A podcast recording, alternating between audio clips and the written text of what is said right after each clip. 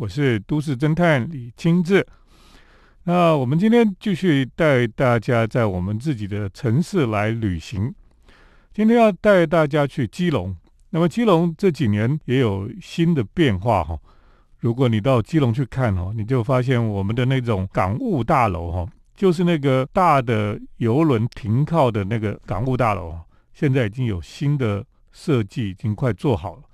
那么原来呆呆的、丑丑的这个旧的大楼哈，那么现在变成一个流线型，很像一只大轮船、游轮的一个非常流线型的一个港务大楼的中心哈，就已经做好了，很像机场一样，很漂亮。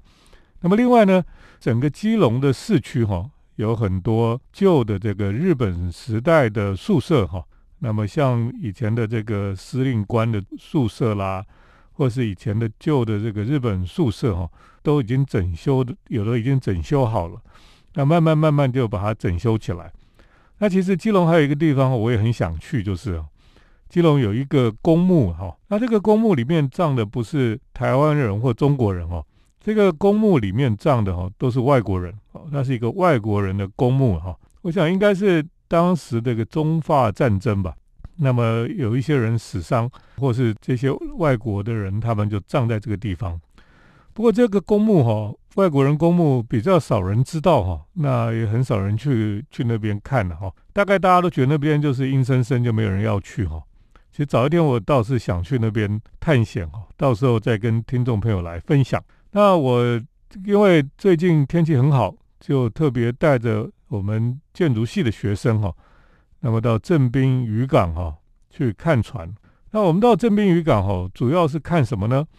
因为我们知道之前哈这个正滨渔港就是每一次基隆办所谓的潮艺术哈，他们的这个公共艺术季哈啊都是在正滨渔港来办的哈，而且这里呢就是渔港，然后可以看得到船，看得到海哈，呃是一个接近这个海很棒的一个地方了。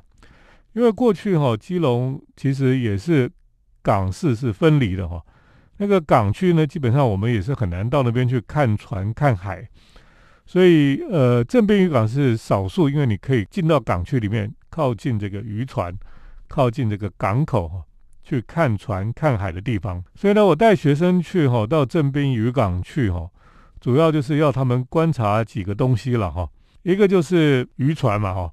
这个船的造型到底是什么？船上面有什么特别的元素，或是船上面有什么细部哈，都叫他们去拍照去记录下来。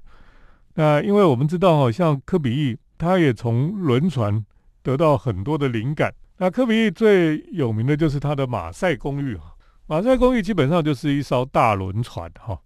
那么它的剖面哈，就像轮船的剖面一样。那科比意的新建筑呢，从轮船得到非常多的灵感。前一阵子正在展览的科比意的这个比较不为人知的一个作品哈，就是在塞纳河上的一个漂浮的庇护所。那么这个是好像一个船的建筑一样哈。所以呢，因为这样的一个启发哦，我就带学生到镇滨渔港，叫他们研究这些船。那除了船之外哈，还有几个事情要去观察的哈。一个就是吊车了哈，因为在港边哈有树立了好几台吊车，那这个吊车呢，有的是跟建筑物哈结合在一起的，有的是有三根柱子哈把它撑在这个港边的哈，那上面会有一个一个箱子，就是一个操控室在那个上面，非常有趣的一个建筑的形式哈，所以这个也叫学生们去观察。那么另外就是在镇滨渔港这里还有一个废墟哈，非常有名啊，就是阿根纳造船厂的废墟哈。那废墟也是值得去观察的一个重点。所以呢，我们就带学生哈到这个镇滨渔港上面去上课。结果呢，我就问学生呢，哎，你们有没有来过镇滨渔港哈？大部分的学生没有来过，那么少部分的学生有来过。他说我以前都是来吃海鲜而已。所以呢。可见呢，大家到某一些地方哈，就照一般人的游玩的方式哈，就是去这边吃吃东西而已，要不然就是从来没去过啊。所以我就重新让他们来到这个渔港，重新用不同的角度去观察跟学习。等一下，我们再继续来跟听众朋友分享正滨渔港要怎么玩。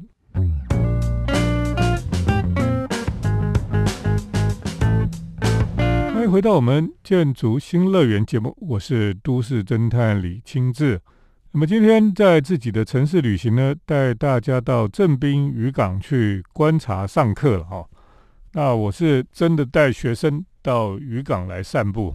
这个渔港是的确是少数哈，还真的有在运作的一个渔港。那每天上午呢，会有一些渔船哈就进港，然后渔船上你可以看到很多外籍的劳工哈，这些渔工们。那么他就开始卸货，那么卸货的时候呢，就有台北的那些一些著名的呃日本料理店哈，高级的日本料理店的师傅就来这边挑鱼货，就把一些比较好的鱼货哈都先挑走了。那么你在这里就可以看到这些船上哈，这个有大型的拖网的渔船啊，也有比较小型的一般的渔船呐。那其实一艘渔船出去哈都不是很容易，都需要很多的呃这个渔工了哈。那么在操作这些东西，其实在海面上来工作其实是非常辛苦的，而且呢也是非常有危险性的。不过呢，当他们回到了这个镇滨渔港哦，基本上就是有在旁边休息的啦，有终于可以靠岸哈走一走的啦。这个是一个还不错的一个地方。那么你也可以看到很多在基隆的一些阿伯哈，他们就骑着这个小绵羊哈，那么就到港边哈，就在港边把摩托车停好，然后就在旁边开始钓鱼了哈。所以你可以拍到很多那种照片哈，就是一个阿伯在那边钓鱼，然后旁边就停着一个摩托车这样子，是一种非常标准的一种场面哈。那么在这里呢，这个学生们就可以观察到很多哦船，船的元素有哪一些呢？船的构造有哪一些不一样的呢？或者说这个船上面到底还有哪一些细部哈？这都是他们观察的重点了。那么从这个正滨港往对岸看去，和平岛那边哈，呃，几乎就是很多的造船厂还有船坞在那个地方。那么你就可以看到一些比较大型的船哦。那个大概都两三层楼以上的船，那么非常巨大的船停在那个地方，有的在检修哈，那么有的是刚盖在造好，准备下水这样子。那么在正滨渔港呢，当然我们还可以看到有一些这个艺术季留下来的一些作品哈，还有三四件作品哈，都还遗留在这个正滨渔港旁边了哈，所以我们一边走一面还可以欣赏艺术创作。那么在整个正滨渔港里面漫步哈，可以享受海风啊哈，啊观看这个船哈，在走到这个比较接近我们所谓的彩色屋那个地方哈，转角的地方呢有一个工厂，那么这个工厂呢就是专门修船啊或者修马达啦等等的这种工厂，那它这个工厂也有个吊车哈，那个吊车几乎就是跟整个工厂的建筑是结合在一起的。那这个在港边为什么有这些吊车呢？因为吊车哈，它就帮忙，因为船过来之后，它可能要卸货，而且那个船哈不是靠在旁边，它有时候就是两艘靠在一起，所以它有一些货要吊上船哈，就是需要有高的吊车哈来吊比较方便。所以呢，这个吊车上面都会有一个方形的一个小建筑在上面，那个方形的小建筑里面其实就是操控室哈。那操控人员哈就爬到上面去，在那个小房子方块里面哈，就那在那边控制整个吊车了哈。其实是还有一些吊车现在都还有在用哈。现在你仅存的哈，大概这边的吊车还有三座哈，一座就是刚好跟工厂结合在一起的一座，那么有另外一座是白色的，是非常基本的哈，原始的这种吊车的模样哈。其实以前在那个港边哈，还有好几台吊车。有一些都拆掉了，那么现在就是剩下这三座而已。那其中那座我说是白色的哦，非常简单的，它就是一个吊车哦，吊车就是三根这个金属的柱子哈结合而成的一个一个吊车。那么上面就有一个方形的一个操控室，那在上面来操控，这是最基本的。可惜这个叫吊车已经现在不用了哈，你看那个绞盘那个齿轮都锈掉了。那个如果还在用的话，那个轴承转的部分哦，是还有上很重的黑油在上面。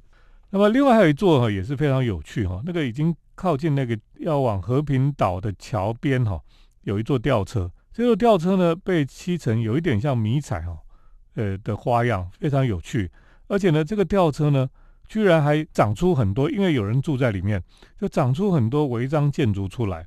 那么甚至一直长到那个这个港边来哈，就是整个就是一个非常有趣的，像这个学生形容说，有点像这个那个霍尔的移动城堡一样哈，就又有机械又有违章建筑哦，就是连在一起，甚至在上面还有在种菜啊等等的，非常有趣的一个吊车哈，变成一个就有人住在里面这样我觉得这个是当地非常有趣的一个建筑了。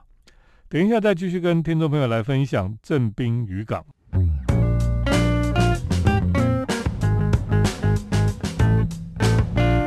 欢迎回到我们建筑新乐园节目，我是都市侦探李清志。那么，我们今天在节目当中带大家继续在我们自己的城市来旅行哈。我们今天去正滨渔港哈，这是基隆一个可以看海哈、看船的一个很棒的地方，一个港口。那么正滨渔港过去都有办很多艺术季了哈。那么正滨渔港一直过去哈，到了往和平岛这个桥的旁边呢，就可以看到一个也是有点像古文明遗迹一样的一个巨大的结构哈，在这个地方，原来这里就是所谓的阿根纳造船厂的遗址了哈。那么这个遗址呢，后来就是废墟哈，这个废墟非常受欢迎。那么在台湾哈，过去废墟迷的心目中哈，第一名的当然就是以前在三芝的飞碟屋哈，这是第一名，而且是国际公认的非常厉害的废墟哈。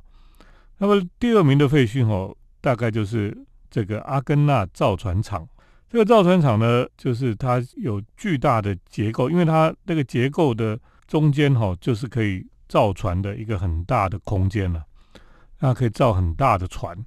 所以呢，呃，这个结构体哈非常的巨大，然后有柱子列柱这样一一根一根的，所以从某个角度看哦，它有点有点像古文明的什么神殿一样哦，那种感觉了，非常神秘又特殊哈。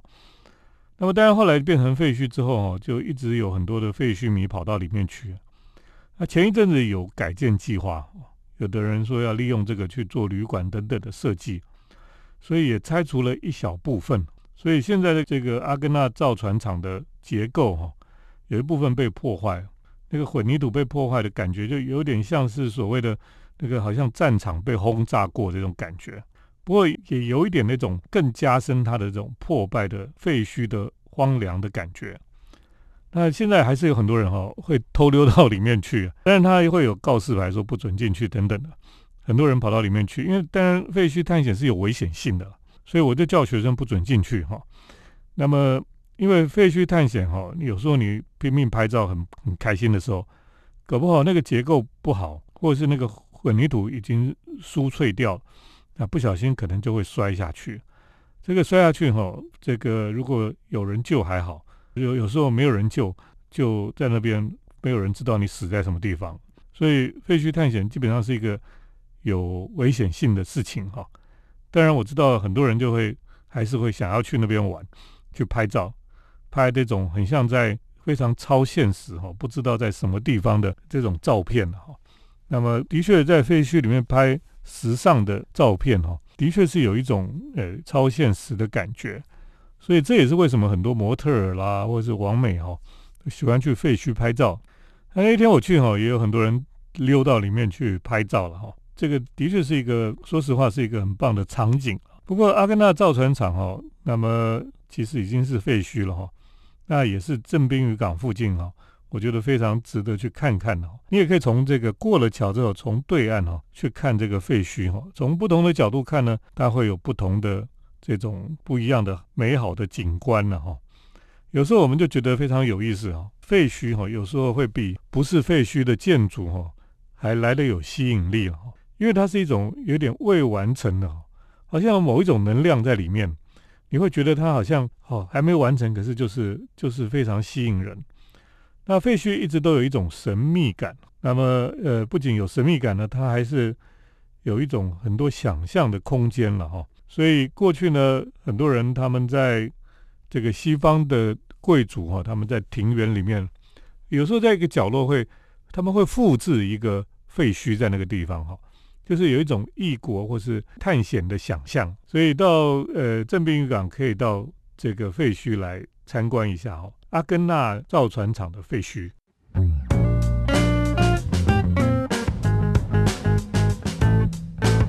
我是都市侦探李清志，我们今天带大家在我们自己的城市旅行呢。我带大家去正滨渔港哈，我说在这里观察的重点哈，那么大部分的人去正滨渔港就是为了彩色屋去了哈。那在靠港边的这些老房子哈，就把它漆成呃七彩的颜色哈，就很像我们到威尼斯去有一个彩色岛哈，那个岛上每一个房子的颜色都不一样。那么当初就是说，为什么每一个房子都要漆成不一样的颜色呢？因为他们从海上回家的时候呢，看到岸上哦，他们就可以辨认出自己的家在哪哪一间是他们的家了哈。所以有人是这样说的。不过呢，在镇滨渔港哈，因为这个原来就是基隆都是湿湿冷冷，然后很潮湿哈，那房子都脏脏黑黑的，有点像发霉一样。所以呢，他们把它漆成这个彩度比较高的哈，然后叫彩色屋这样子。那么彩色屋有一个好处就是。哎，它就变得比较缤纷了哈，那也变成很多完美的打卡点哦。那当然，我们去镇滨渔港并不是去看这个彩色屋了哈，我们观察很多别的东西。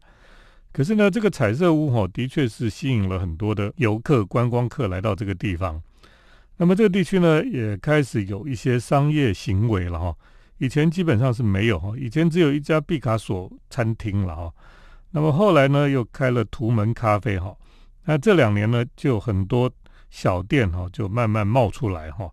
有卖冻饭的了哈，有花店、咖啡店哈。那么也有最近也有开甜点店哈。那么都慢慢出现在这个地方哈。其实也是蛮有趣的哈。我觉得一个渔港哈，然后有一些设计比较。精巧的店哈，像过去淡水是渔港的时候呢，那个岸上哈，基本上不是吃鱼丸汤啦，就是吃都是比较传统的小吃哈。那么正滨渔港它这些开的店哦，都比较新颖，比较有设计感，比较有一种这个生活风格的店哈。那么像有一有一个店是卖冰的哈，叫做海那边了哈，它英文叫 Hi There 哈，所以他们说这个翻译还蛮蛮蛮贴切的了哈，刚好在海那边。呃，这里的图门咖啡哈是它的本店哈，它是在二楼哈，所以你可以靠在这个阳台上看看船看海哈。呃，可以看船看海的咖啡店其实并不太多哈。下次我在都市侦探的咖啡馆漫步单元里面，会在特别跟听众朋友来介绍一些可以看海的咖啡店。那我觉得在海边哈，在港边喝喝咖啡哈。的确是一个蛮棒的享受哈，啊，吹着海风哦，很舒服哈，就让你觉得你好像到了南法的这个马赛的港边一样哈，那那种感觉是不一样的。那么想要去一个渔港哈，去体验一下这些海港的风情哈，到基隆的这个正滨渔港哈，的确是一个不错的选择了哈。那当然我还忘了跟大家讲哈，其实正滨渔港的外面哈，靠这个公路旁边呢。有一栋旧的这个渔会的大楼哈，这个日据时期的一个三零年代的大楼，然后它非常的漂亮。它们转角呢也是一个圆弧转角，入口就在这个圆弧转角的这个角角角的上面进去哈，入口在那个地方。那么是当年非常流行的一种建筑的形式了哈。那这这个建筑呢，在它还是废墟的时候，我还带我儿子到里面去探险过。那现在当然已经整个整修的差不多哈，大概应该是算是整修的完成了哈。我想将来也可以成为基隆一个非常重要的历史文物的遗产哈。所以到正滨渔港可以推荐听众朋友，下次假日可以去走走。今天跟大家介绍在我们的自己的城市旅行呢，就是到基隆的正滨渔港。谢谢听众朋友的收听，我们接下来是都市侦探的咖啡馆漫步。都市侦探的咖啡馆散步，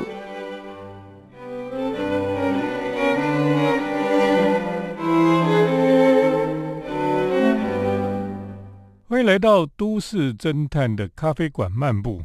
那么我跟听众朋友说，我要跟大家来介绍到一家可以看海的咖啡店。我想要找到一个看海的咖啡店，其实我们是海岛，应该是比较容易。可是事实上，我们可以看海的地方有咖啡店又不是太多。那特别在台北市哈，你要找到一个可以看海的咖啡店，就只有往基隆，要不然就是往淡水，才可以看到海。那么看海的咖啡店虽然不多哈，可是我最常去的一个看海的咖啡店哈，应该是有几个地方了哈。那么基隆，我在节目当中跟听众朋友讲过，基隆的正滨渔港里面哈有一个图门咖啡哈，这是比较早的一个正滨渔港的咖啡店哈。那那边是可以看渔港哈，那可以看到渔港里面的船，我觉得这也是还蛮有趣的哈。坐在这个咖啡馆里面的阳台看船来来去去，有一点像在威尼斯的这种浪漫哈。那么我觉得能够看海的咖啡店哈，就是非常浪漫、会很有意思的一种咖啡店。不过在基隆呢，最近当然有一些新的咖啡馆出现哈。那这个新的咖啡馆呢，也是跟看海有关系的。那么像在基隆哈，呃，往正滨渔港的路上。呃，有一个旧的造船厂旁边有开了一家老宅的咖啡厅了。这家咖啡厅呢，其实最近才开幕，三月才试营运。那么它这个咖啡店哈的后面哈，其实就是造船厂哈，然后就可以看到海了。不过呢，这个你坐在咖啡店里面哈，倒是不一定看得到海了。不过呢，这个也算是在造船厂附近的一个老房子的咖啡店，算是不错哈。如果到了它的楼上哈，将来我不知道会不会有座位可以看得到海。那这家咖啡店呢，最近才刚开幕哈，就叫做非常特别的名字了哈，叫做万柱号，啊听起来像一条船哈。那么也是跟造船厂有一点渊源的这种感觉哈。可是呢，我最常去真正可以享受看海乐趣的哈，是在淡水。那么淡水在呃红毛城下来没多久的地方哈，有一个小的渔港嘛哈，过去是渔港，现在渔船不多了哈。那旁边呢就有一个房子，非常特别，就在港边而已哈。那这个港边的二楼哈，有一个咖啡店叫做 Anchor 哈。那这个咖啡店呢，安可咖啡店，它有阳台，那个阳台看出去就是渔港。就是观音山，就是淡水河，就是淡海，所以在那边呢喝咖啡，我很喜欢哦。特别是它刚开门的时候呢，我就去那个地方，然后在阳台上哈，就看山看海，非常幽静，然后又可以享受咖啡，又可以享受大自然，享受海山一色的感觉。我大学在淡江大学念书，那我们那时候呢，经常就是从山上看下去，就是看。观音山嘛，那观音山每天都不一样，因为它有云雾，所以这个淡海哈有有下面是淡水河，淡水河就有云雾，所以它就早上、中午、晚上哈，其实常常都有不一样的这个面貌哈。所以你看这个观音山哈，真的是有一点百看不厌有点像日本人在看富士山一样。而且呢，在淡水哈，夕阳是很重要的一个景观嘛哈。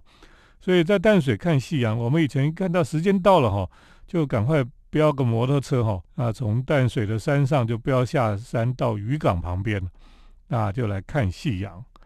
通常哈，这个冬天的时候哈，这个夕阳就下去的比较快，大概五点左右就下山了哈。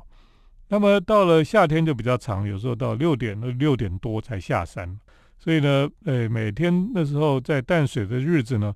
就是看夕阳是很重要的一件事情，所以呢，如果你到这个现在如果到这个安可哈，你坐在它的阳台上面看夕阳哦，哇，那个真的是很漂亮。那么特别是在夕阳西下的时候，整个金黄色的哈，连这个淡水河海港哈都是金黄一片。